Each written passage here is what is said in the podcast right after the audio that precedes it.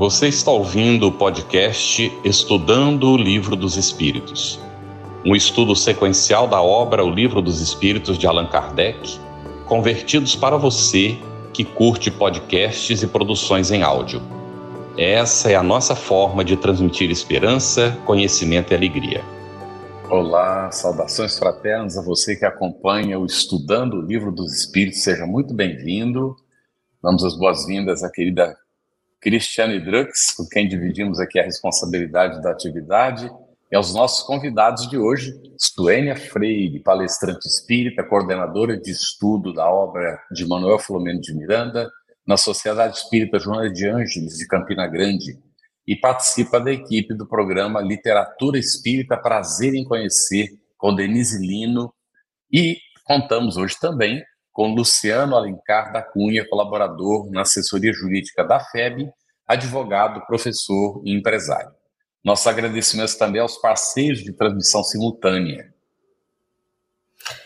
É muito bom estar aqui novamente com vocês, mais uma semana, nos debruçando sobre o Livro dos Espíritos. Saudações, Carlos, e a todos aqui presentes. E hoje, meus amigos, nós daremos continuidade à parte terceira das leis morais, no capítulo oitavo da Lei do Progresso, que é inexorável, estado de natureza, perguntas 776 778, e falaremos também da Marcha do Progresso, perguntas 779 a 783.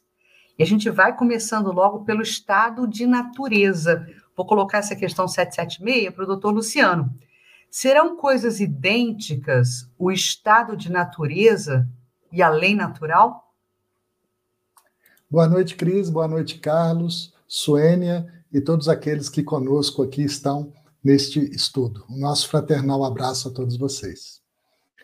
Ô, Cris, os espíritos respondem a essa questão dizendo que não.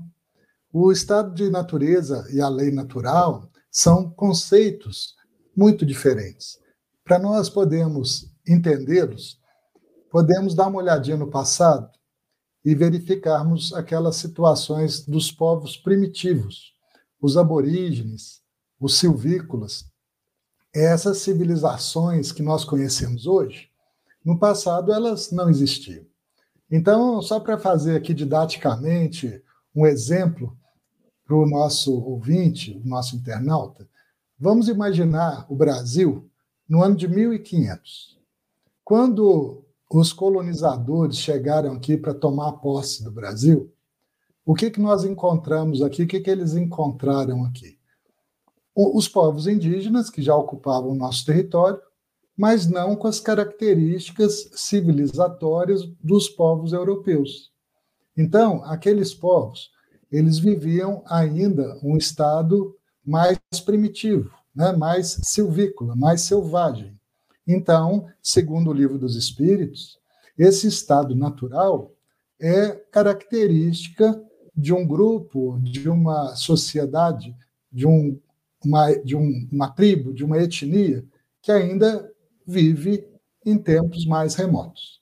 Comparando com as civilizações mais contemporâneas, nós vamos verificar que essas civilizações já evoluíram intelectualmente e seguindo o progresso intelectual, nós vamos falar um pouquinho mais adiante, também o progresso moral aos poucos vai acompanhando esse progresso intelectual de forma que o estado natural ele vai ser diferente das leis naturais. Então, precisamos de entender rapidinho, né? O que, que são as leis naturais? São aquelas leis divinas atemporais, perfeitas, imutáveis, com as quais Deus rege o mundo, o planeta, o universo. Para também ser didático, nós poderíamos lembrar uma que é muito conhecida, a lei de causa e efeito. Até as ciências naturais reconhecem ação e reação, causalidade. Né? Então, esse é um exemplo né, de uma lei natural que rege a vida, mas que não se confunde com aquele estado natural que vem lá das, das eras mais primitivas, quando as primeiras organizações humanas foram se organizando e aos poucos avançando. Né? Nós temos até que tomar um pouco de cuidado quando nós falamos isso, porque esse ponto gera alguma polêmica no que quando se extrapola isso para a ideia de raças, né? Que a gente tem que ter esse cuidado. Então, o que nós estamos falando aqui, à luz da questão número 776 de O Livro dos Espíritos, é que o estado natural é aquele estado primitivo dos primeiros agrupamentos humanos. E depois, a lei natural são leis que se aplicam a todos os povos, a todos os tempos, independentemente da civilização ou não, que são leis naturais que regem a vida universal. Não sei se ficou didático, se deu para entender a minha. Bom, ficou ótimo, pelo menos me pareceu que dá para entender bem. Aí, se ficar alguma dúvida, né, os nossos internautas, participantes aí colocam perguntinha para nós, mas me parece que ficou bem claro. De toda maneira, também, Suênia, se quiser comentar alguma coisa, fique sempre à vontade. O Luciano também, né? Quando a Suênia comentar, se tiver algo que quiser acrescentar, fiquem à vontade. Senão, a gente vai passando para a pergunta seguinte. A 777 agora, Suênia, para ti, tendo o homem no estado de natureza menos necessidades, isento se acha das tribulações que para si mesmo cria quando num estado de maior adiantamento. Diante disso, que se deve pensar da opinião dos que consideram aquele estado como das, da mais perfeita felicidade na Terra? Está fechado seu microfone? Ah, nós pode... Boa noite a todos, né? Boa noite a Cris, boa noite a Carlos, boa noite a Luciana, aos internautas que nos acompanham, né? Nós poderíamos resumir assim da seguinte maneira, né? É, a lei é, da, da natureza, né? Ela vai ser aquele estado das nossas primeiras é, encarnações, que é passageira, porque no, o progresso ele vai sempre nos alcançar, né? E a lei natural é a lei que, que nos rege, né? Durante todas as demais é, existências. Então, nesse é, sentido, é, os espíritos até respondem a Kardec. Parece que Kardec está perguntando de novo, reforçando a pergunta, né? Os espíritos respondem que queres, quer a felicidade dos brutos, né? Então, assim, as crianças também se acham mais felizes do que os adultos, né? Mas elas também não têm toda uma compreensão é, desse, desse processo. Né? Então, é, nesse sentido, a felicidade é, nesse quando ele coloca assim a felicidade é, dos brutos, aquela felicidade limitada, né? É aquele momento em que a gente está achando que estando ali, né, na calmaria, né, implica-se implica que está tudo bem, enquanto é preciso progredir, é preciso é, avançar, né? Então, nesse sentido, é, a felicidade na Terra, ela é diferenciada para cada um conforme o nosso processo de evolução, conforme o nosso progresso, né? Porque é uma percepção, é como é que eu entendo essa essa condição, como é que eu entendo esse meu estado. Suênia, você me fez lembrar da Joana de Ângeles agora, de uma obra belíssima dela, do Homem Integral, né? e que, resumindo, o substrato da, da questão toda é que a autonomia ela vai ser sinônimo de felicidade quando a gente faz convergir essa autonomia para a felicidade do outro, né? para, para o bem ao nosso próximo, né? e que é o verdadeiro exercício da autonomia e do progresso, né? do progresso da evolução humana. Então, que sejamos homens integrais. Isso. Esse é o nosso apelo, né? Luciano, por falar nisso, de integralidade, pode o homem retrogradar para o estado de natureza? Não, Cris, não pode retroceder, né? Porque senão ele estaria violando a própria lei do progresso, que é sim uma lei natural divina. O progresso, como a gente pode observar, ele sempre vai nos lançar para um aperfeiçoamento. Então, sendo assim, não é possível nós voltarmos atrás. Os espíritos e o professor Allan Kardec fazem também uma reflexão acerca da infância, sempre com essa preocupação didática, né, de nos explicar. Então era como se um adulto que já tivesse alcançado um progresso aqui nessa encarnação quisesse voltar a viver como uma criança, né? colocar fraldas e viver lá no seu passado, no início da sua existência. Né? Então, isso não é possível. Né? É possível progredir. Então, os Espíritos deixam muito claro que nós temos que avançar. Né? E se não, nós não avançarmos por iniciativa pessoal, nós vamos verificar que, em dado momento, nós receberemos estímulos, né? porque já temos dentro de nós todo o potencial da lei de progresso. Então, nós não vamos retroagir, nós vamos para frente. E se não formos, algo vai nos impulsionar. E nós veremos nesse programa hoje que impulso é esse que nós e a humanidade receberemos né, quando precisarmos desse estímulo. Muito bem. O Cris, coloca para o Luciano, está relacionado, da Edna. É, a Edna faz uma sentença aqui bem interessante, nos trazendo bastante insumos, né? Meio que a resposta está na própria pergunta, mas, Luciano, queria que você comentasse. Sabemos que o ser humano não regride, pois existe a lei do progresso. Mas o homem pode ficar muito comprometido em uma reencarnação pelo mau uso do livre-arbítrio e assim ficar estacionário? Ô Edna, muito obrigado pela sua pergunta. E essa pergunta sua nós podemos afirmar que de fato acontece dessa maneira. Né? À medida que nós avançamos, o nosso progresso intelectual nos dá a oportunidade de conhecer e discernir o bem do mal. E quanto mais nós progredimos e conhecemos, maior é a responsabilidade pelas nossas escolhas.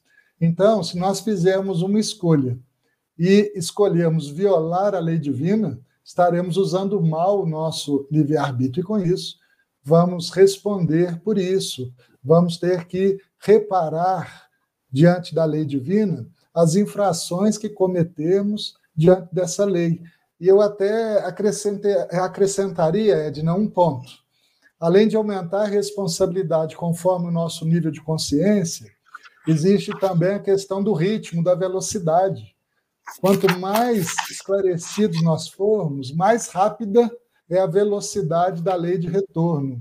É mais rápido o efeito da causa dessa escolha mal feita que nós fizemos. E aí, Edna, eu lembrei de, um, de uma pessoa, de um jovem, que nós estávamos aqui no, em um centro espírita conversando com a juventude, com a mocidade, e de repente o jovem resolveu desistir de frequentar o estudo. E um jovem muito inteligente, e eu o abordei e perguntei, mas por que que você desistiu, né, de participar? Ele disse assim para mim, olha, eu fiquei sabendo o seguinte, que o exercício do livre-arbítrio é proporcional, então, ao meu entendimento, ao meu nível de esclarecimento. Então, nesse momento, eu não quero conhecer porque se eu conhecer, a minha responsabilidade vai aumentar. Então, eu quero continuar vivendo da forma como eu estou, vivendo aqui os prazeres da minha juventude, e mais tarde eu penso nisso. Olha só a postura desse menino diante da lei divina, né? Então, ele escapa da responsabilidade. Mas é isso aí, Edna. Vamos fazer bom uso do nosso livre-arbítrio, fazermos as melhores escolhas para nós conseguirmos progredir mais rápido porque quem trabalha e escolhe melhor progride mais rápido conforme a lei divina. Mas escapa não é o Luciano, é porque ele já, ele já está comprometido pelo próprio fato de estar fazendo essa escolha, né? Sim, isso aí. Exatamente, Carlos. É. É, ele tentou escapar, mas não conseguiu, já era tarde, ele já tinha o esclarecimento necessário. É. É, e uma outra coisa, né, que vale também é, a gente lembrar, a gente tem o livre-arbítrio, mas a gente também tem as leis divinas na nossa consciência. Então, vejamos, né, é, não é a divindade que nos cobrará pelas nossas ações, somos nós mesmos, quando mais esclarecidos nos tornamos, né, mais conscientes vamos estando e vamos entendendo as infrações e as escolhas equivocadas que nós fazemos, né? Às vezes a gente não tem maturidade naquele momento de, de a lucidez, né, do que é o, o livre-arbítrio é, ou não, né? Então daí a gente vai tendo, vai experimentando várias situações da vida e aí a gente vai adquirindo, né, essa é, maturidade para internalizar esse processo, né? E tomar consciência de que nós somos responsáveis, né? Pelo nosso pelo nosso processo, pelo nosso progresso, pela nossa evolução, assim como a gente é, é, responsável, né, quando a gente é, infringe uma lei de Deus, ou quando a gente estaciona em determinado ponto, né? Então. É isso. Tem uma questão aqui Bom. da Marlene Vegas, Carlos, uhum. e Suênia. Está comentando meio que o que a gente está falando aqui, né? Ela coloca aqui. É, se vocês puderem colocar para mim, antes de entender da doutrina espírita, eu falava que eu não queria voltar para a Terra quando desencarnar e queria estacionar mais, estacionar, mas não pode, não é mesmo? Realmente não pode. Não, não recalcitremos, Marlene Viegas, diante dos aguilhões. Olha que Jesus falou para Paulo de Tarso. Não recalcitremos. Muito pois bem. É, né? Agora, então, vamos a 779 para a Suênia, não é? E já estamos aqui é, na continuidade do estudo da marcha do progresso agora. A força para progredir áurea é o homem em si mesmo ou o progresso é apenas fruto de um ensinamento? Hum, é, acho que esse, essa pergunta, né, casa também com o que a Marlene tinha é, uhum. colocado, né? É, nós não podemos é, regredir, mas depende de si mesmo o nosso processo é, de evolução, né? Então, às vezes, né, esse processo de evolução, ele não vai se dar no mesmo patamar do que os nossos filhos, os nossos pais, os nossos amigos, né? Porque cada um tem o seu ritmo. Isso depende das escolhas que nós vamos tomando ao longo do caminho, ao, ao longo da nossa é, encarnação. Então, os ensinamentos, eles nos ajudam a ter uma clareza, vamos dizer assim. Mas nós só incorporamos isso quando isso já, já, já traz empatia em mim, quando eu já tenho uma sensibilidade para esse, esse processo. Não é? Então, às vezes, a gente é, percebe, se a gente pegar, por exemplo, a diversidade religiosa, né? então, nós vemos que todas, todos os caminhos levam a Deus. Né? Então, a diversidade religiosa é um grande é, exemplo disso. Né? Nós temos várias é, profissões de fé em que cada um buscam ao seu modo, ao seu nível de entendimento, né, o mesmo consenso de chegar a essa divindade. Porém, cada um com aquilo que lhe é mais é, com, com, mais sensível, digamos assim, né? Aquilo que cala mais mais forte no meu coração. Então, assim, para mim, é a doutrina dos espíritos, né? Então, para mim, a doutrina dos espíritos me leva a essa comunhão com Cristo, me traz esclarecimento, né? Mas para aquele que, que é católico, né? Então, ele vai ter lá as divindades, os santos, né? Vai ter todo aquele aparato para o candomblé, né? Então, eles vão ter todos aqueles. Então, é a mensagem, digamos assim, né, ela vai nos levar àquele caminho da divindade, porém, cada um no seu grau de esclarecimento, conforme aquilo que é natural para você. E aí, assim, bom, qual é o ponto final desse processo? Processo de evolução. Né? Então, um dia todos nós seremos anjos, né? Na erraticidade não necessariamente teremos, né? Essa essa, essa diferença, né? Ou essa rotulação de religião, mas sim seremos irmãos em Cristo dentro do nosso processo. Então, essa força do progresso, né? Também quando a gente dá uma, uma, uma estacionada, digamos assim, né? Então a gente tem toda uma conjuntura social e os nossos laços que às vezes, né, mexe uma peça no tabuleiro, né? E aí a gente dá uma despertada e às vezes a gente olha para trás e pensa assim, assim, ai, aquele momento foi tão doloroso, aquele momento foi tão turbulento, mas foi naquele momento que eu tomei tal decisão. Mas aquele momento foi assim um marco, foi decisivo, definitivo na minha vida para determinada é, situação, não só por, pelo aspecto religioso, né, mas para o nosso crescimento como um todo, porque o progresso, né, ele tem esses dois, essas duas asas, como diz Emmanuel, né, a asa é, da moralidade e a asa da intelectualidade, que precisam caminhar juntas. Né? Então, eu evoluo intelectualmente, mas se eu não evoluo moralmente, né, eu estou desequilibrado nesse processo, né? A mesma coisa, eu vou é, me desenvolvendo moralmente e eu vou acompanhando esse esse progresso, né? Nem sempre a gente consegue ir fazendo os dois caminharem juntos. Às vezes a gente vai meio desequilibrado, mas a gente vai. Né?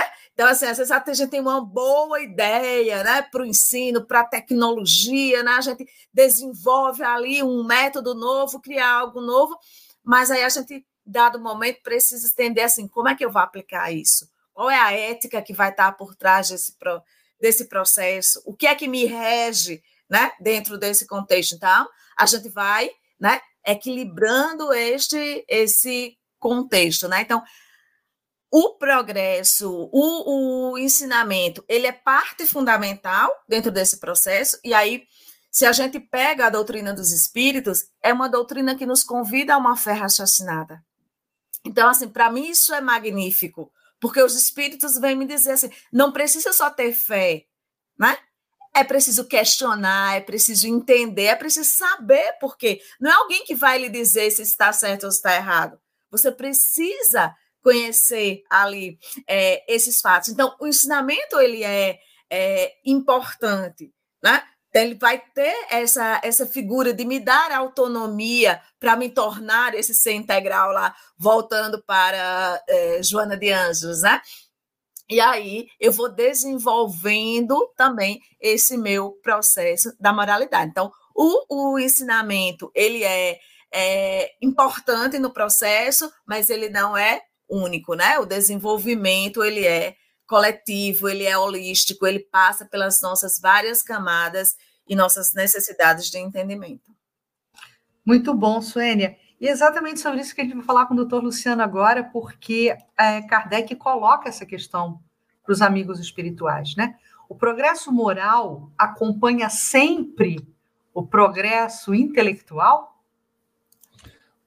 Cris, os espíritos dizem que o progresso moral ele é decorrente do progresso da inteligência, né, da, do progresso intelectual. Então, nós desenvolvemos intelectualmente em decorrência dessa nossa capacidade intelectual, nós vamos conhecer melhor e vamos fazer então as melhores escolhas, como nós havíamos falado anteriormente, e isso redundará, terá como consequência um progresso moral. Contudo, isso não é imediato, não acontece instantaneamente.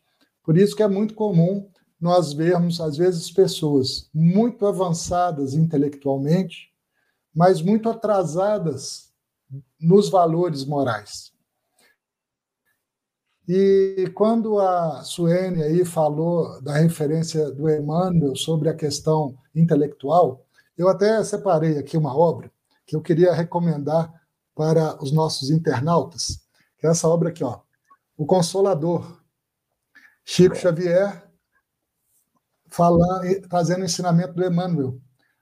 É uma das frases mais conhecidas dele, que está nessa obra, na questão de número 204 do Consolador, aonde ele diz assim: o sentimento e a sabedoria são as duas asas com que a alma se elevará para a perfeição infinita.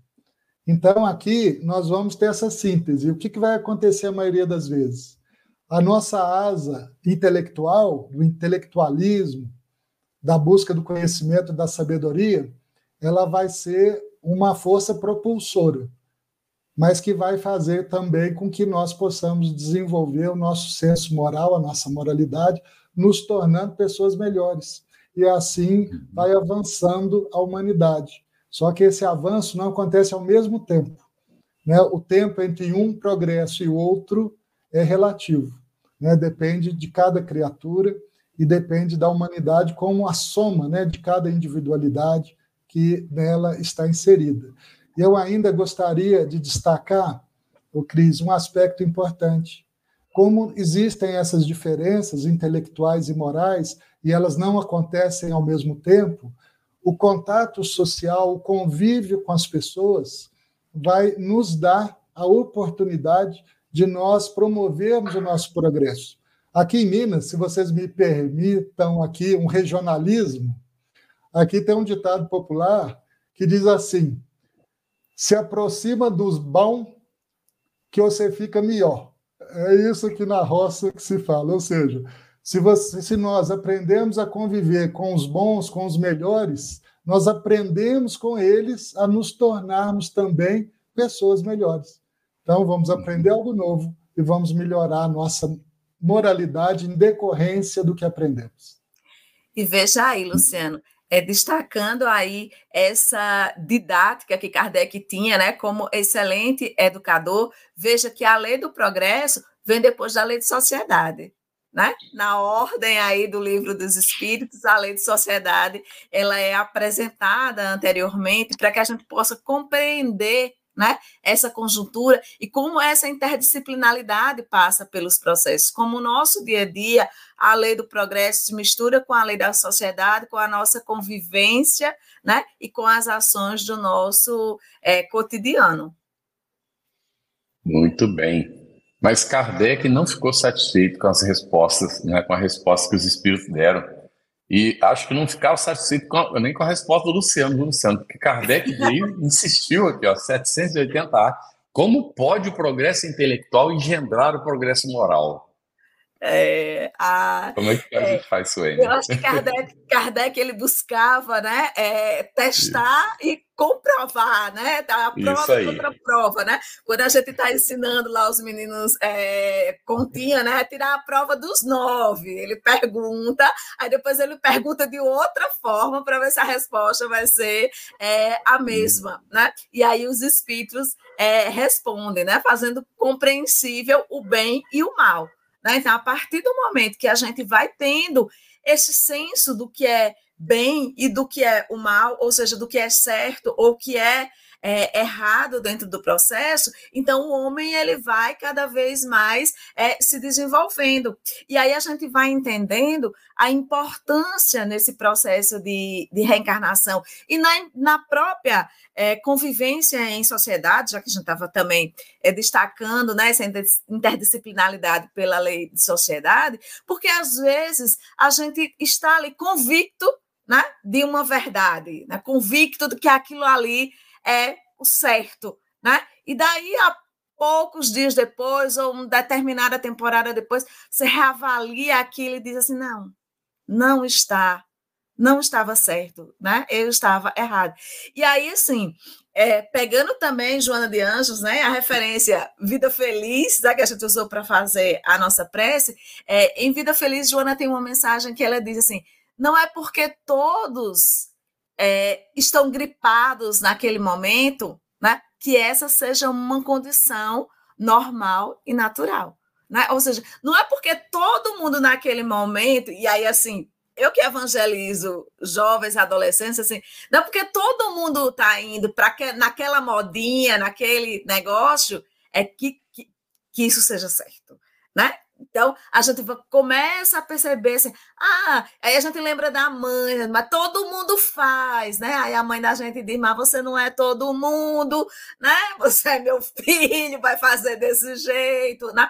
Então, a gente vai entendendo esse processo, que às vezes a gente quando a gente vai adquirindo essa é, maturidade, esse discernimento, né, para entender o que é o bem e o mal, e aí vamos entender esse discernimento a partir das leis de Deus, que está escrito aonde? Nas nossas consciências. Né? Então a gente vai entendendo os, os processos assim. Aí a gente volta lá para Paulo, né? Tudo me é lícito, mas, mas nem me convém. convém né? Porque eu vou entendendo, eu vou separando ali o joio do trigo. Talvez para aquela pessoa, naquele estado de consciência dela, né, aquilo seja algo normal, natural, mas em dado momento, né, ela vai voltar e ela vai perceber que se equivocou no processo. E aí a gente lembra também, né, que nesse processo ninguém fica para trás. Porque a gente pode até ter uma distância, assim, esse processo de, de progresso, né? Às vezes ele não se dá simultaneamente, ele não se dá ali no mesmo, no mesmo compasso, mas Deus é pai de todos, né?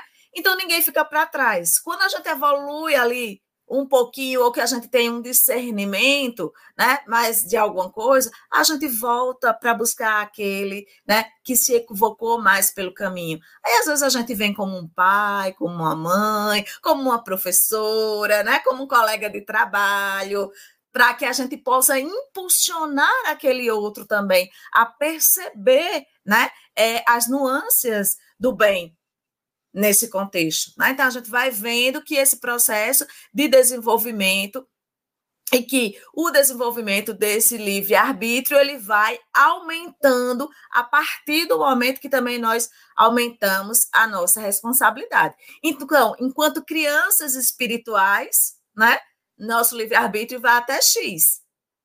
Né? Enquanto mais maduro espiritualmente, a gente tem uma condição, né? E uma perspectiva maior desse processo. E aí eu sempre é, penso nisso assim como nosso processo de reencarnação, né? Às vezes a gente tem uma ficha lá corrida e a gente volta para reencarnar, né? Imaginemos nós lá no Ministério da Reencarnação do nosso lar, né? Vamos reencarnar. Aí a gente está no mundo espiritual achando que a gente vai não, agora eu quero ir lá, eu quero resolver isso, eu quero resolver aquilo. Aí os benfeitores espirituais calma. Não dá para pagar a fatura de cartão de toda de uma vez. Vamos dividir em suaves prestações. Né? Porque a reencarnação ela é programada para que a gente tenha sucesso, tenha êxito. A gente é que faz escolhas diferentes, às vezes se perde no caminho, ou às vezes né, é, consegue ir adiante. Mas ele faz calma. Né? Aí às vezes a gente vê, pede assim, ah, eu quero perder o braço todo, né? Aí os vamos um dedinho, você não aguenta o braço todo, né? Aí às vezes a gente não perde nem o braço, a gente perde uma unha e passa a vida toda se lamentando. Porque foi só uma, uma unha, né? Então veja como a gente ainda às vezes é, é imaturo e com quanto, né? Essa essa perspectiva das grandes almas, aqueles é, espíritos ali missionários, eles conseguem ter uma compreensão é, maior do processo, né? E aí eles têm também, né? Tarefas, provações, desafios também maiores dentro desse processo, porque o entendimento deles do bem é muito mais ampliado do que o nosso.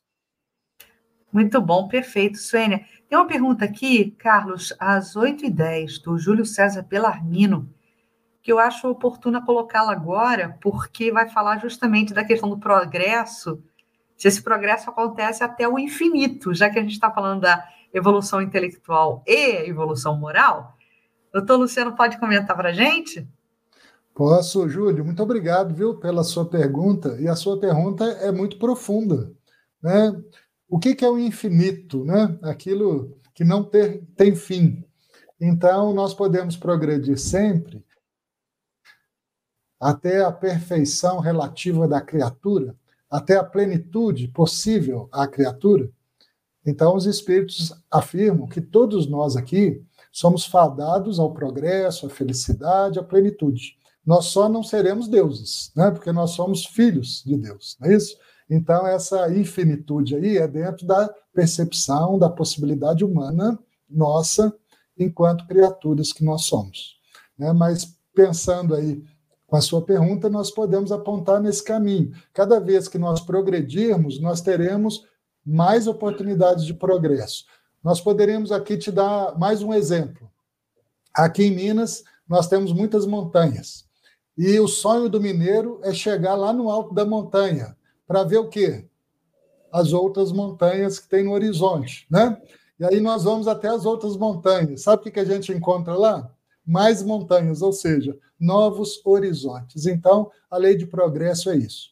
Quando nós, simbolicamente, subimos a montanha da sabedoria e do amor, quando nós chegamos lá no alto da montanha, nós vamos verificar que existem muitas outras para serem apropriadas por nós no nosso progresso espiritual, que do ponto de vista humano é sim sem fim.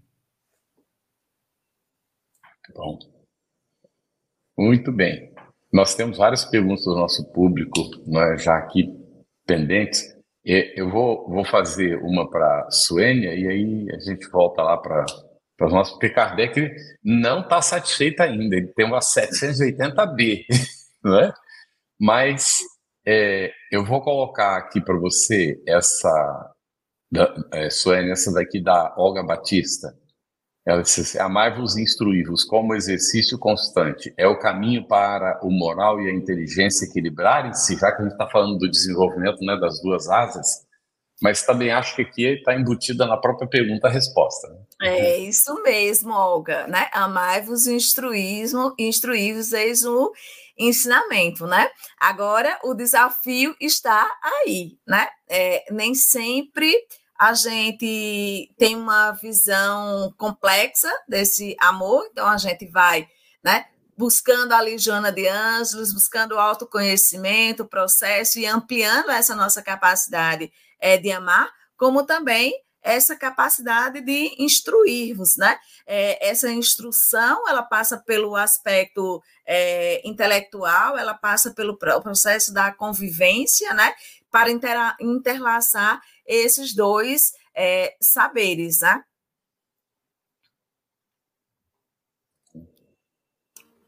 Muito bom, é isso. Carlos, continua com a Suênia, né? É, Agora na B. 700, não, 780 é, B é para o Luciano. Luciano. Luciano, então, ainda dentro desse processo de profundidade de Kardec, como é que é nesse caso, no caso da, do progresso intelectual, que muitas vezes sucede serem os povos mais instruídos os mais pervertidos também? Luciano? Essa, essa pergunta é muito, é muito interessante. A é. resposta nos diz o seguinte: que, na verdade, a moral e a inteligência elas só se equilibram com o tempo. Então, significa que essa, esses povos que desenvolvem muito a inteligência, mas pouco a moral, eles costumam fazer as piores escolhas, porque geralmente estão escolhendo o quê? O exercício do poder, as coisas materiais, as fortunas aqui do nosso planeta, é, as buscas são buscas, muitas vezes, focadas só nos interesses imediatistas e individualistas desta existência. Por isso, então, que muitos desses povos intelectualmente evoluídos costumam ser pervertidos. Por quê? Porque, por não terem moralidade, escolhem só aquilo que está relacionado às suas sensações, aos seus prazeres, aos seus gozos. Daí essa perversão que eh, se vê de uma forma muito frequente, e não só entre os povos, mas dentro do mesmo povo, nós costumamos ver isso até de uma região para outra, de uma classe social para outra. Às vezes nós temos uma classe social mais instruída que faz muito mais bobagem do que aquelas que são menos instruídas, mas têm uma moralidade maior. É, eu estive verificando hoje mesmo uma pesquisa que analisa por estados brasileiros o número percentual de pessoas com curso superior. E aí, no Distrito Federal, Carlos, 37% das pessoas têm formação superior.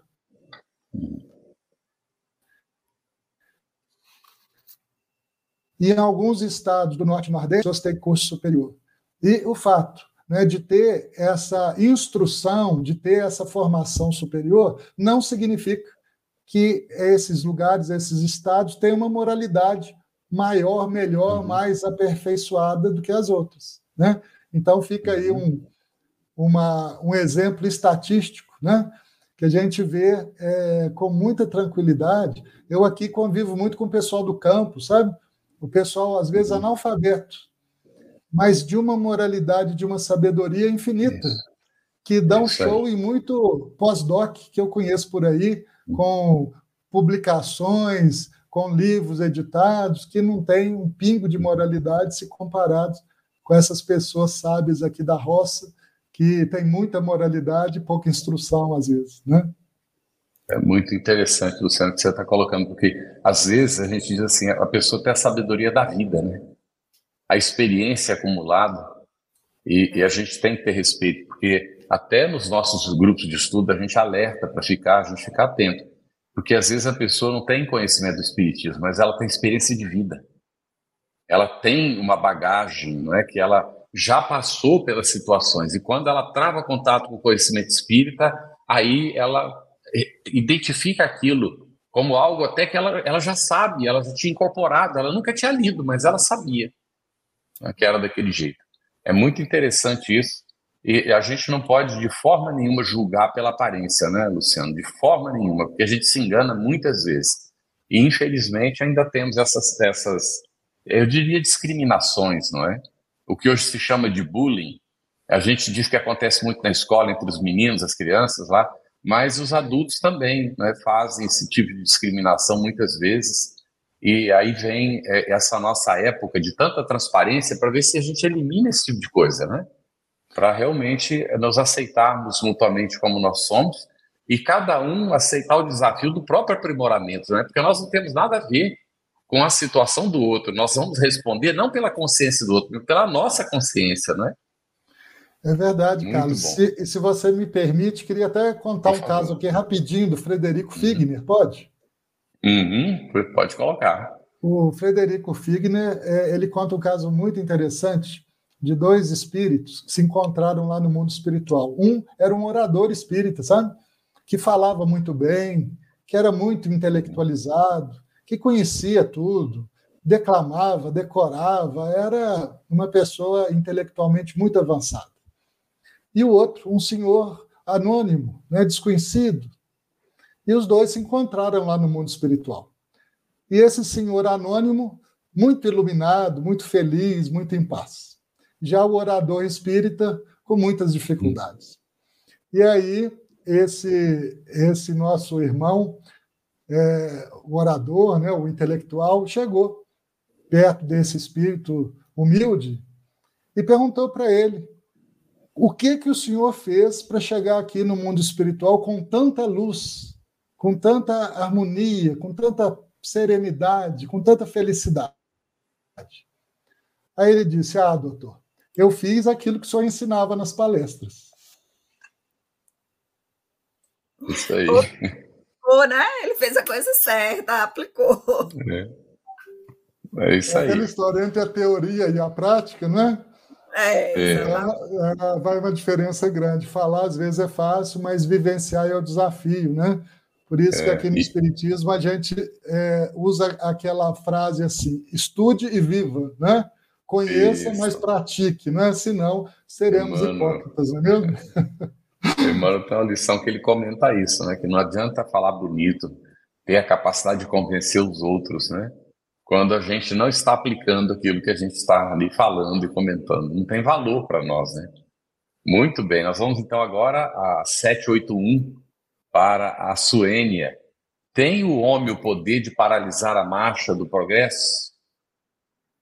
E é, a gente junta com a 781A. Né? Vamos juntar com a 781A. Que se deve pensar dos que tentam ter a marcha do progresso e fazer que a humanidade retrograde. É.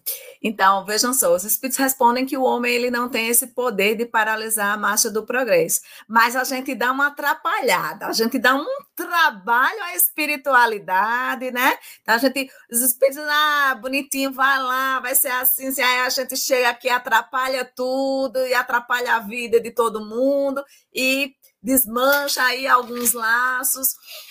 E aí, nesse processo, né, é, aqueles né, que vão aí, né, é, cometem os delitos contra a lei de Deus, e aí vamos dizer assim, contra qualquer lei que esteja aí na, é, escrita na nossa consciência, seja contra o próximo, seja contra si mesmo, seja contra a natureza, né, ele vai responder por esse processo. Né? Daí que a gente também vê que nesse processo da lei do progresso, quando a gente avalia, por exemplo, as nações né, que a gente tem hoje é, em destaque, a gente vai ver que a gente tem nações em patamares diferentes. Às vezes a gente tem nações assim que tem um alto nível de tecnologia, é, um índice de qualidade de vida lá em cima, né? mas que não tem a educação dos sentimentos, que as pessoas são frias, que as pessoas não conseguem conviver umas com as outras, né? E em outros países, né, onde essa solidariedade ela já é ali mais é, aguçada. Então, dentro desse processo, né, os espíritos vão dizer pobres seres, né, aqueles que atrapalham a marcha do, do progresso, né, porque serão levados, né, é, de rodão dentro, dentro desse desse, dessa torrente que eles mesmos criam, porque nós voltamos para reparar os equívocos que nós fazemos, né? Não necessariamente em uma outra encarnação, às vezes na mesma encarnação. A gente passa por uma situação onde a gente vai é, se deparar com algo, né? Que seria ali o momento da correção daquilo onde a gente é, se equivocou, dentro desse processo. E aí a gente vê, quando a gente pega a história da humanidade, e dentro da história da humanidade, os vários pontos que a gente tem, né, de divergência, que resultaram em conflitos, que resultaram é, em guerras, né, a gente percebe que dentro daquilo que parece ser um retrocesso, né, é, após a tempestade surge a bonança, como diz é, Joana de Anjos. Né? Então, dentro desse, dentro desse processo, a gente identifica ali as oportunidades de crescimento. Mas aí a gente lembra também né, de Jesus, né? É necessário que o escândalo venha, mas ai daquele, né?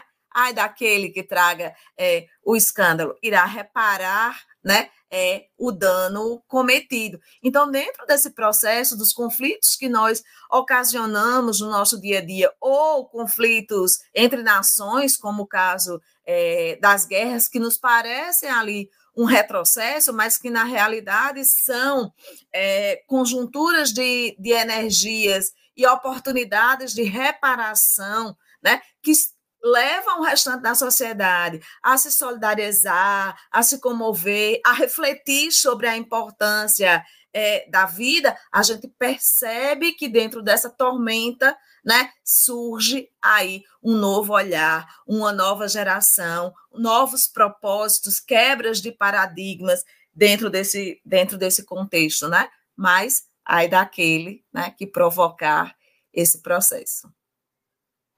Muito bom, Suênia. Vamos aqui avançar então para 782. Luciano, Kardec pergunta o seguinte: não há homens que de boa fé obstam ao, ao progresso, acreditando favorecê-lo, porque do ponto de vista em que se colocam, o vem onde ele não existe? É, de fato, é, esses homens, essas pessoas podem tentar, mas não Sim. vão conseguir porque a roda do progresso vai adiante, vai atropelar essas pessoas. Né, uhum. O Leon Denis, tratando dessa matéria, diz assim que aquele que tentar deter a roda do progresso será atropelado por ela.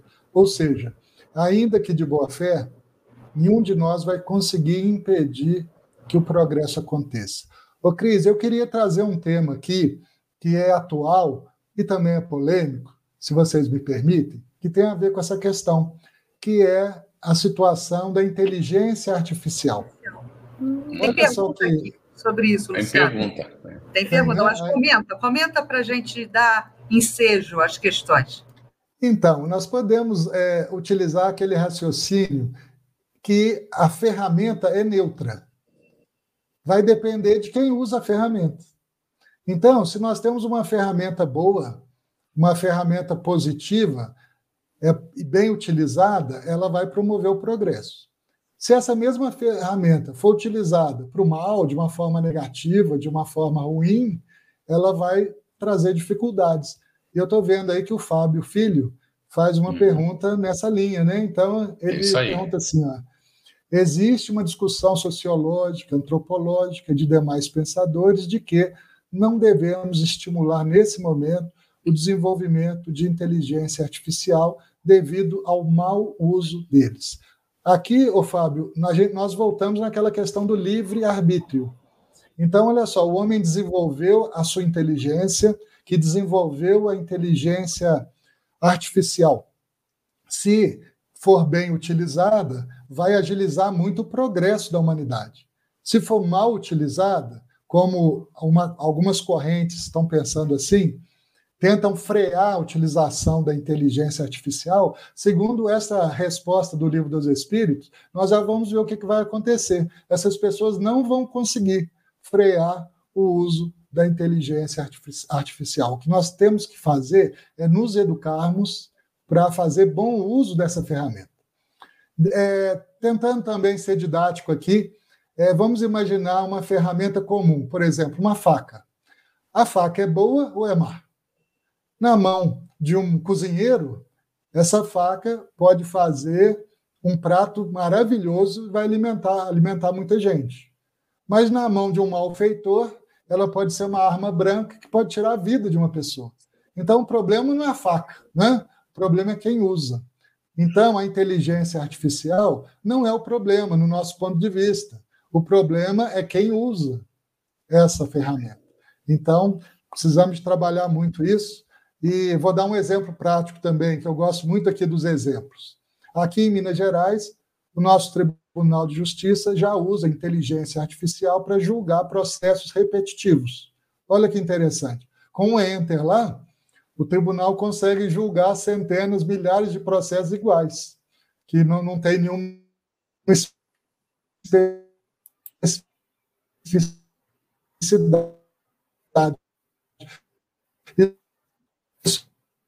é bom ou é ruim? Vai agilizar a solução dada pela justiça, a inteligência artificial é fruto da inteligência humana e vai poder ser bem ou mal utilizada de acordo com o nosso livre-arbítrio enquanto pessoas, enquanto sociedade. É isso mesmo? O que vocês pensam? Muito bom. Corretíssimo. Vamos para 738, para a Suênia, e aí a gente volta para as perguntas do nosso público. Segue sempre marcha progressiva e lenta o aperfeiçoamento da humanidade, Suene? Os espíritos dizem que o, o progresso da humanidade, né, ele tem um, um, uma dinâmica regular, né? E às vezes uma certa lentidão pelos nossos equívocos, né?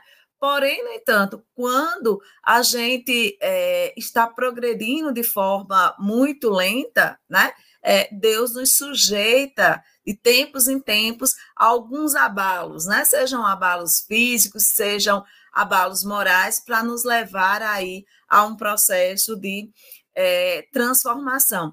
Então, vejam bem, nesse contexto, né, a gente percebe aí é, que a espiritualidade está nos dizendo né, que nesse, nessa lei do progresso, não necessariamente precisa haver a intervenção humana para que a gente é, progrida. Às vezes, né, uma catástrofe natural, às vezes um, um, um, abalo sistêmico, né, nos leva né, a uma mudança de conduta, uma mudança de olhar para determinados assuntos ou determinados aspectos, né, que vão nos levar a um progresso, né, seja esse progresso intelectual no desenvolvimento de novas tecnologias para sanar ali aquela é, dificuldade, seja no progresso moral de como nós estamos usando esses recursos que estão à nossa disposição.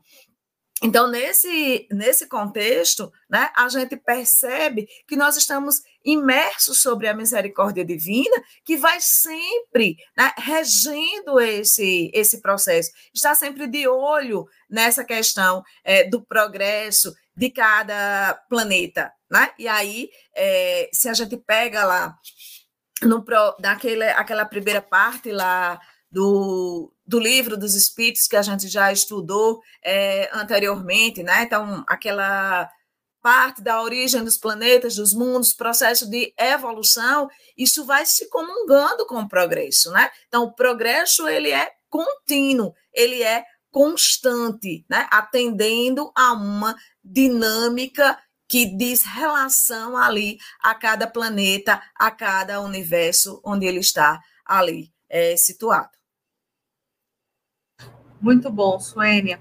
E a gente agora coloca a última questão do doutor Luciano. Segue sempre marcha progressiva. Ah, não, aliás, já essa, foi. essa já foi, já foi, já foi. A Suênia acabou de responder, exatamente, o que eu tinha me perdido aqui nas, nas questões. Então, vamos partir para os comentários aqui, as perguntas né, dos internautas. É, vamos, deixa eu pegar uma primeira questão aqui. Então, entrar aqui. Uh, a primeira questão é da Giane Lima, que também coloca uma atualização dessa questão com os momentos vivenciados do agora, né? Qual a responsabilidade para a humanidade da Terra diante dessas duas guerras atuais? A marcha do progresso será retardada? Gratidão de Fortaleza. Giane, doutor Luciano. Giane Lima, muito obrigado pela sua pergunta, pela sua participação, trazendo o tema para questões do momento. E hoje o nosso mundo sofre com essas duas guerras. E se nós olharmos para a história, nos parece que nunca o nosso planeta viveu sem algum tipo de guerra. Mas o Espiritismo nos dá essa resposta quando associa a lei, a marcha do progresso à lei de destruição. Então vamos entender isso. Às vezes, para que surja algo novo, algo melhor, o que existia precisa de ser destruído. E a guerra é exatamente um desses flagelos da humanidade que todos nós reprovamos, é claro, ninguém é a favor da guerra, mas se a guerra existe, Deus, desse mal aparente, ele promove um bem. E o bem é exatamente o progresso da sociedade a partir dos processos de renovação. Então, vamos fazer aqui uma reflexão também é, demográfica. Há um século atrás, nós tínhamos na Terra aqui pouco mais de um bilhão de habitantes, não chegava a dois. Hoje nós temos oito. Então, significa que seis bilhões de, de inteligências, de espíritos, vieram habitar o nosso planeta durante esse século que nós estamos aqui nos referindo. De onde que vieram essas almas? Quais são as suas necessidades? Quais são as suas características? essa belicosidade que hoje nós encontramos na Terra, nas guerras, elas serão parte de um processo de transformação do nosso planeta, no qual nós estamos tendo aqui as últimas oportunidades de vivermos aqui na Terra com essas características morais e espirituais das quais nós somos portadores. Então, os espíritos dizem que o progresso da Terra vai se dando com a evolução de espíritos cada vez um pouco melhores. E muito provavelmente, nós que estamos aqui guerreando, estamos ainda trazendo a marca da violência, da agressividade, do separativismo, da falta de fraternidade, de caridade, de amor com relação ao nosso semelhante. Mas não temos dúvida nenhuma que os processos de guerra são processos para o progresso e para o aperfeiçoamento da, de, de todos nós e da humanidade em particular. E aí, nós poderíamos até lembrar uma frase aqui dos Espíritos, quando eles dizem que às vezes é preciso o excesso do mal para que nós possamos compreender a necessidade do bem e das reformas. Olha que interessante. Então, a guerra é um excesso de mal, mas que, na verdade, traz um bem que é a possibilidade do aperfeiçoamento de todos nós. Quando todos nós estamos aqui orando pela paz, quando todos nós aqui estamos contra os processos de guerra, nós estamos nos melhorando. E as pessoas que estão, estão lá envolvidas nesse drama estão certamente regidas pelas leis naturais de Deus, inclusive pela lei de destruição, que promoverá o nosso progresso. Muito bem, doutor Luciano. E aí é, podemos considerar né, isso corretíssimo que está colocado, que há outras opções também de uma evolução sem necessidade da guerra. Mas nós escolhemos assim. Então, é por isso que ela acontece. A gente acumula muita coisa negativa e aí precisa ser resolvido isso de alguma maneira. E aí acontece esses focos de guerra desse jeito para então voltar a entrar numa marcha, não é, de de evolução é, com mais solidariedade, com mais fraternidade, com mais respeito. Mas nós ficamos muito felizes com a manifestação das sociedades, de maneira geral, né, é, evidenciando por suas ações que não queriam a guerra. Isso ficou muito claro. A maior parte do planeta hoje não quer a guerra. uma, é uma minoria que está fazendo isso. Então, seguramente vai expulgar essas situações que estão pendentes, a guerra faz esse tipo de coisa, e aí, quizás a gente possa entrar né, naquele período de mais paz, de mais cooperação, mas para isso tem que mudar muita coisa, inclusive as nossas escolas, que ficam, não educam propriamente, mas instruem as crianças, os jovens para a competição e não para a cooperação.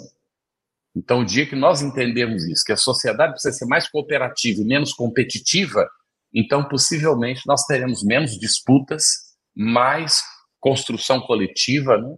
E o dia que a gente entender o que já foi tocado, foi o doutor Luciano, inclusive, falando ali de causa e efeito, o dia que nós entendemos que a gente não tira uma agulha que pertence ao outro sem devolver com juro e correção monetária ao longo do tempo, para a gente entender a linguagem humana, não é? A gente vai pensar duas vezes antes de enganar o nosso semelhante.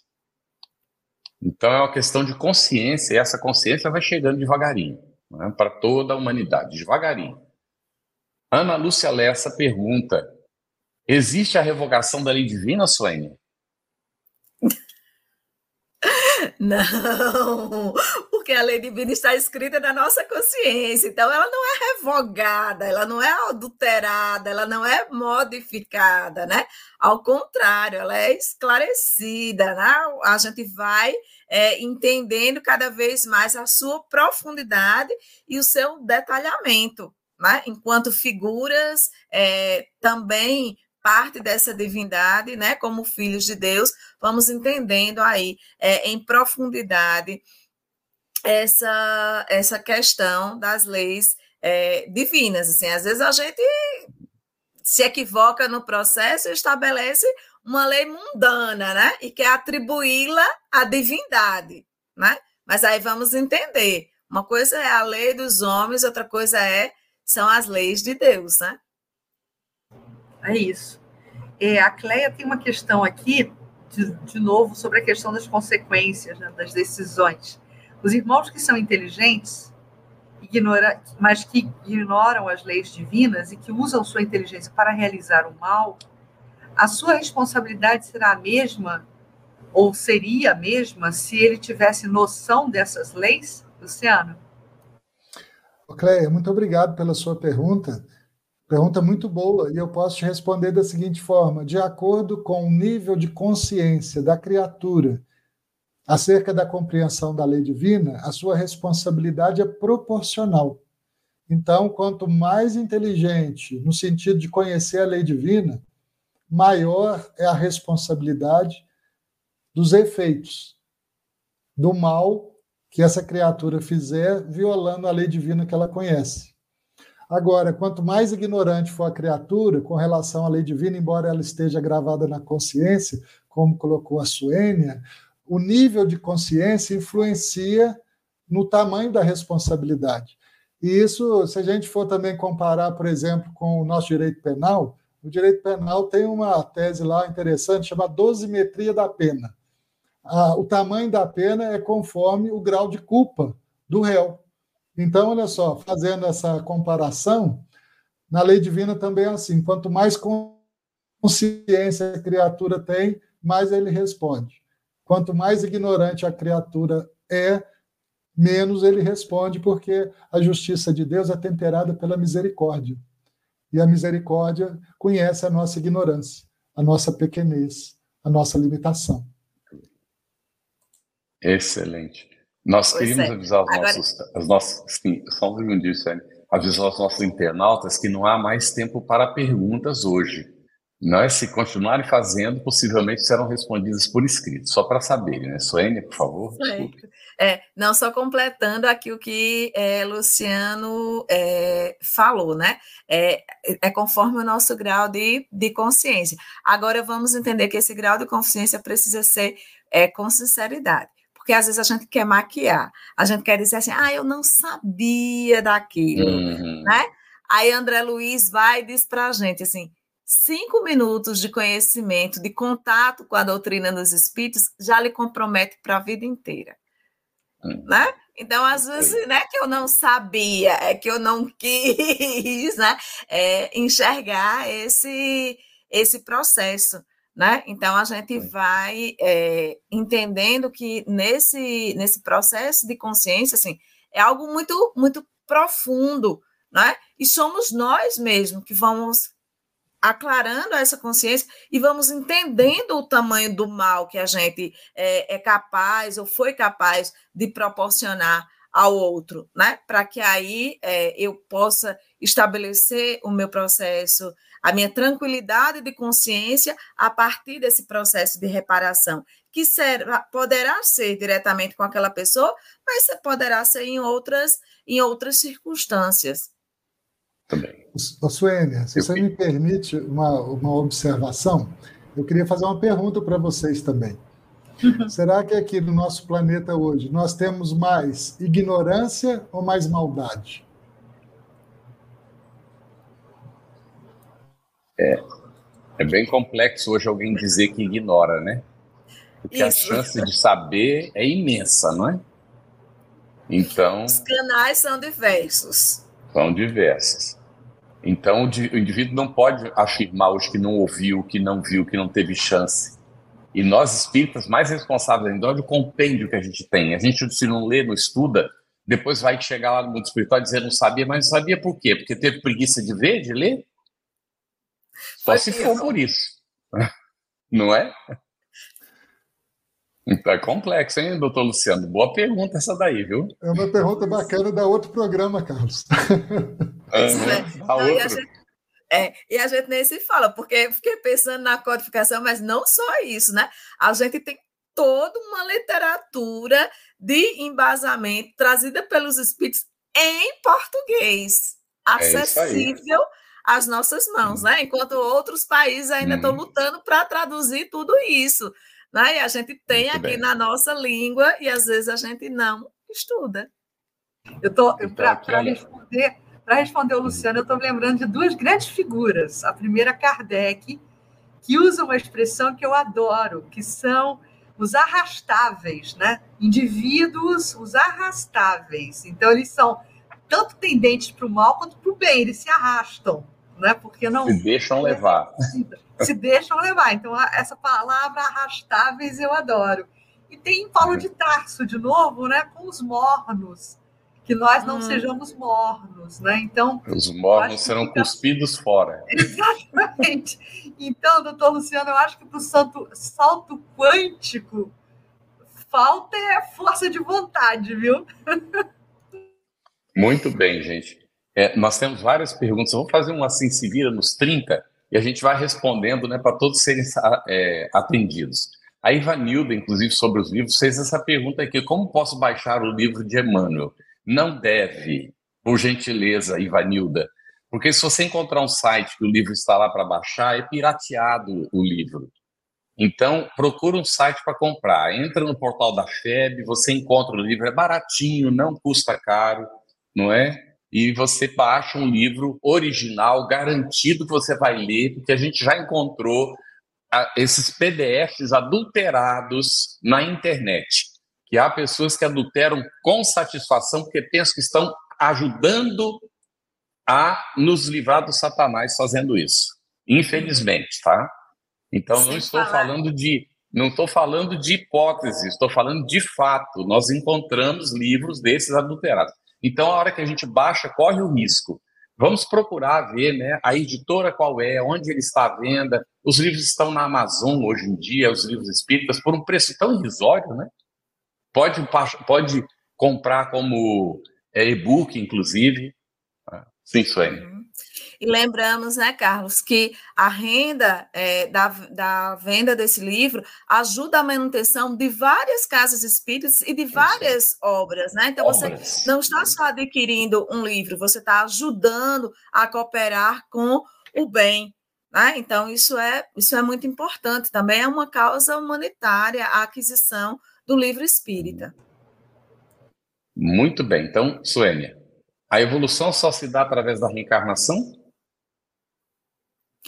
Bom, bom, a reencarnação, a gente vem testar, aprovar, aprovar, mas no mundo espiritual a gente estuda também. Né? E no mundo espiritual, a gente vai se deparar com muitas situações de encontros e reencontros desse, desse processo que muitas vezes nos marcam e nos fazem dar saltos é, quantitativos. Né? Então, isso é uma marca da, da evolução. E aí, quando a gente é, reencarna, às vezes a gente já reencarna assim, com esse conhecimento é, absorvido, com essa modificação aí é, no caráter.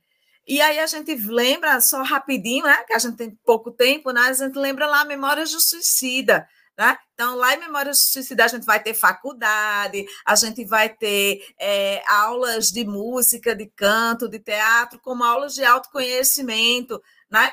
e preparação para o processo é, reencarnatório, né? Numa aposta de que neste mundo que nós estamos atualmente, que é de provas e expiação, nós estamos vindo, né, para provar e experienciar, né, esses conhecimentos e nos depurarmos no processo de é, evolução, né? Mas a gente não pode dizer que a evolução só se dá aqui, porque nós temos mundos diferentes e nós vamos ter reencarnações também é, diferentes, né? Às vezes a gente está medindo só pela Terra e aí a gente tem outros planetas já bem mais é, evoluídos.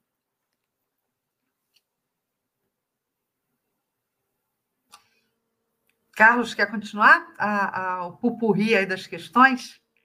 É, pô, tudo bem, você não vai fazer uma para. É a próxima é essa daqui para o doutor Luciano, né? Isso. Roselene é, Barbosa. É um espírito já bastante evoluído, como o Chico Xavier, e aí ela cita Bezerra de Menezes e outros. Eles ainda têm que evoluir ou já chegaram no máximo da evolução, Luciano? Olha só, Rosilene, muito obrigado pela sua pergunta. Eles ainda têm que evoluir.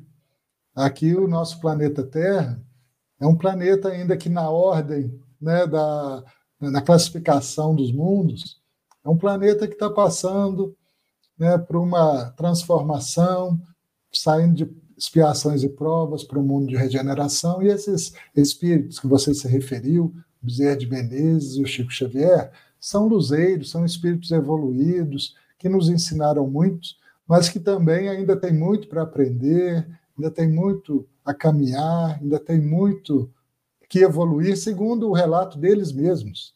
É, vou contar para você rapidinho aqui uma história do Chico, quando encarnado. Ele dizia que, certa feita, foi levado por Emmanuel para participar de um estudo no mundo espiritual sobre o Evangelho. Assim como a Suênia falou, né, que lá no mundo espiritual nós continuamos a aprender, a estudar e a evoluir, o Chico foi levado lá pelo Emmanuel. E quando ele viu ali o nível né, dos diálogos, dos estudos, ele virou para o Emmanuel e falou assim: Ah, eu estou com vontade de tomar um cafezinho. quis voltar para o corpo, voltar para a terra. E depois, perguntado como ele se sentiu lá, ele disse que se sentiu como um jacaré. Então, olha só. um luzeiro nosso, né, o Chico Xavier, um grande exemplo mas se comparado, segundo ele mesmo, com os espíritos superiores, ele ainda tem muito caminho para percorrer, assim como todos nós, muito mais ainda, né? É isso. Carlos, só rapidamente em relação à, questão da Rosilene, que depois ela faz logo abaixo uma outra pergunta sobre o profeta Gentileza, que é uma figura ilustre aqui do Rio de Janeiro. É, primeiro que a gente atesta o que Kardec já coloca na, na obra básica, que é a evolução a evolução intelectual ela nunca cessa. Né? Então, esses espíritos citados por ela né, estão progredindo ainda e serão sempre é, é, candidatos à progressão intelectual, né? a evolução uhum. intelectual. E a Rosilene também pergunta sobre o profeta Gentileza. Eu diria, por ter estudado um pouco a biografia dele, que ele era um médium. Era um médium, uhum. né, uma pessoa que depois resolveu se dedicar a, a, a boa nova, né, a dar a mensagem, uhum. entregar a mensagem do bem de forma andarilha pela cidade. Mas com certeza um médium, nenhum espírito evoluído, mas um médium. É isso, Carlos. Muito bem. É, então, já que você colocou essa, eu vou colocar essa aqui da Solange Ferreira respondendo. Solange, o desenvolvimento moral leva a maior sensibilidade para a atuação mediúnica? Depende muito, porque a moral não tem uma relação direta com a questão do desenvolvimento da mediunidade. O que a moral dá é o caráter da prática mediúnica. É? O médium moralizado atrai bons espíritos. Essa é a diferença, mas isso será aprofundado, viu? E é lá naquele estudo do, do, do livro dos médiuns, na terça-feira, tá bem? Amanhã, ali se pode aprofundar mais esse, esse aspecto. E a última pergunta, então, agora, é para a. Oh, meu Deus do céu, deixa eu. A, a Suênia, por gentileza, Suênia. Roberta Correia. Acredito que a sociedade em geral não está melhorando. Como pode estar vindo espíritos mais evoluídos se vivemos, ao meu ver, uma crise moral? Ainda não entramos nessa era não, Roberta, não é assim não, né? A sociedade tem melhorado significativamente, né? Com certeza. É, com, se a gente olhar lá para outros tempos, né, que nós ainda estávamos na barbárie, né, que nós estávamos ainda olho por olho, dente por dente, a gente tem evoluído sim significativa, significativamente, né? É, a gente já poderia estar tá melhor, Poderia, né? Mas a gente ainda tem feito escolhas é, equivocadas, mas a gente tem evoluído muito, né? E aí a gente vê né, a própria sensibilidade, a, com a proteção dos animais, a proteção da, do meio ambiente, né? Coisas que a gente não tinha, né? É, é a, a, as gerações né, é, atrás. Né? Então, obviamente, a gente ainda não está em uma sociedade em que o bem predomina sobre o mal. Aí não, nós continuamos ainda em mundos de provas e expiação e numa transição assim bem turbulenta, né, que é para sacudir mesmo o, o planeta, né, para fazer aquela peneirada, como a gente diz aqui no, no Nordeste, aquela peneira de quem vai passar e quem é que vai ficar ali na separação do joio e do trigo. Mas a gente tem uma evolução é, significativa. Né? Hoje a gente pode, pode dizer que pouquíssimos são aqueles espíritos né, é, que estão hoje na Terra e que estão nas suas primeiras é, encarnações, que são espíritos primitivos. A maioria daqueles que compõem a Terra já viveram outras vidas e já tem aí um processo de, e um entendimento. Aí a gente volta para aquilo que Luciano disse, né? É, será que a gente é, tem está escolhendo, né, está optando por fazer o bem, ou será que a gente está na ignorância? Né? Então, a gente é mais ignorante ou a gente é, não está, a gente está só dizendo que está nessa ignorância, mas na realidade é, a gente está disfarçando aí os processos. A gente não pode dizer mais que a gente está na ignorância é, profunda, né? Hoje a gente já evoluiu é, bastante, seja no aspecto é, judiciário, no aspecto tecnológico, no enfrentamento dos nossos paradigmas, isso já tem demonstrado assim passos é, significativos. Você ouviu uma produção da Federação Espírita Brasileira. Para saber mais, siga o arroba FebTV Brasil no YouTube, Instagram e Facebook e o arroba Feb Editora no Instagram. Ative o sininho para receber as notificações e ficar por dentro da nossa programação. Até o próximo estudo.